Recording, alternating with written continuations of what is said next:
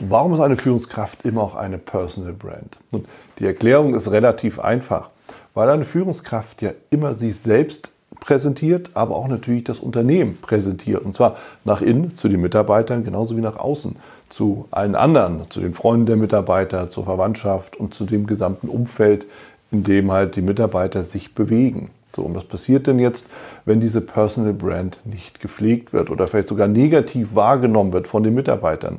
Nun, wie das so ist mit Marken, die Menschen wenden sich von dieser Marke ab. Bedeutet also, dass die Menschen sich eben auch und die Mitarbeiter von ihrer Führungskraft abwenden und damit vom Unternehmen. In der Konsequenz wird das Unternehmen Mitarbeiter verlieren. Die werden natürlich nichts anderes zu tun haben, als ihre Freunde, ihre Verwandtschaft, das heißt ihr Umfeld, über diese schlecht geführte Marke dann zu informieren. Ja, und die werden sich ebenfalls von dieser Marke fernhalten. Mit der Konsequenz, dass am Ende ja so gut wie alle sich von der Marke abwenden.